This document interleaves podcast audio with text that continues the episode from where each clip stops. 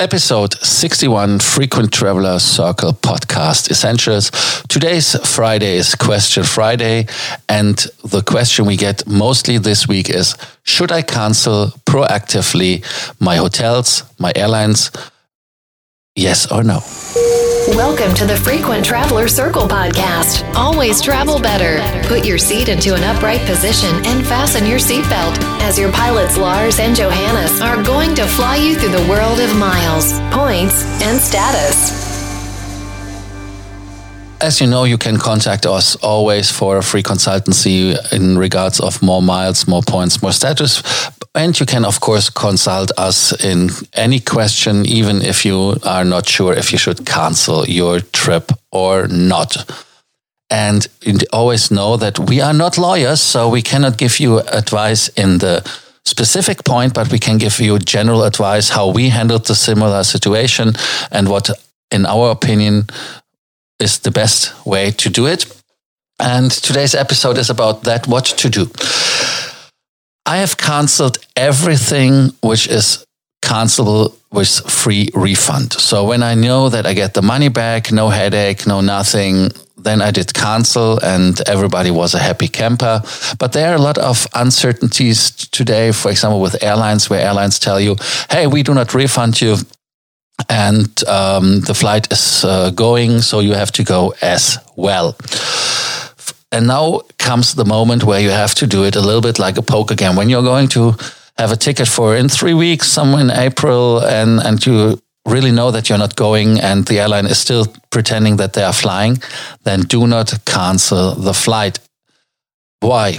Because when you cancel the flight or you just reschedule, they will charge you no fees for the rescheduling, but they will charge you if there's not the same booking class or the same fare base available. Means you have to pay the fare difference.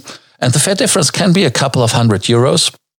Um, so I would avoid it. And the next time, thing is, if you change it yourself, then it's your responsibility again. And uh, the airlines are happy and say, oh, okay, cool, cool, cool.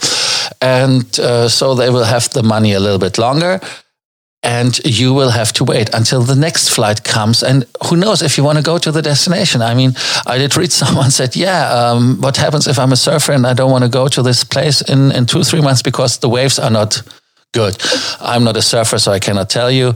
Uh, but that are reasons that you don't fly to the same destination. And in that reason, I would just wait and have a kind of a poker face and wait until they cancel it. Because when they cancel it, they have to reimburse you. I know that uh, from the European Union, from the Commission yesterday or day before, uh, you know the episode, there was published that they can give vouchers, and um, the vouchers are, yeah, it's it's a two-sided sided thing. Uh, number one is we know that we are going to fly in the future again. We are knowing that we are going maybe with the same airline. So why shouldn't I take the voucher? What are the pros? What are the cons? Pro for the voucher is mostly some vouchers are having 120%. So they have a 20% higher value than the flight you took originally. That is number one. Number two is you're supporting the airline at the hotel. You say, hey, why should I support them? I know, but maybe you should support them just because you want to be in business with them after the whole COVID 19 situation is solved in a positive way. And uh, if we do it with like a micro loan, consider it. You don't get anything back except maybe status extension or so then um, you put your part that these companies don't go bankrupt and we will find an environment we want to live in afterwards. That is one idea you can have, but on the other idea you have the, uh, on the other side is that you have the risk that these companies can go belly up bankrupt. That is when it's coming to a company where you're not sure if they're going to survive, then I would push back and say, hey, listen, European Union says, hey, voucher is okay, but that's not the law. The law says, and, and that is what you have to keep in mind, that the European Union can give you uh, guidelines, but these guidelines, like the name says, it's not a law. And the law says you have to get money back.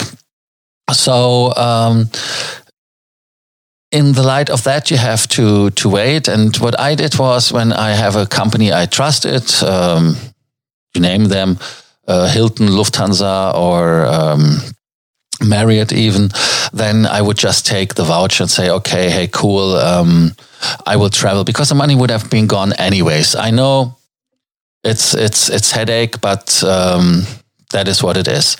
And um, then the next step is uh, if it's a company where I know hmm, they go belly up, then I would push for the money and say, hey, I don't want to take the risk, and um, let's be a little bit more uh, honest here and give me the money back.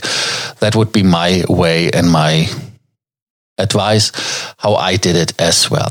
Again, here the um, the ideas about the or the conclusion about the whole situation is, of course, it's very unfortunate, and we will see now a lot of hotels and airlines shutting down their business to come back when the airspaces are open again. Polish airlines, LOT, for example, they they cannot fly because the airspace is uh, closed, but that will not last a long time. The airspace will open; they will fly, and. Um, a lot of policies, of course, have been put in place that even um, non-refundable uh, rates are refunded. That is very positive, and um, I would take that. And and we will go travel again. So. Um, it's a very tricky situation. Like I said, um, you know now my pro and cons in this situation. So be patient uh, as it takes time as well. And thank you for listening to the Frequent Traveler Circle podcast. And do not forget that you can always contact us for our help and consulting. So thank you so much for listening. Bye bye. Thank you for listening to our podcast, Frequent Traveler Circle. Always travel better and boost your miles, points, and status. Book your free consulting session now at www.ftcircle.com now.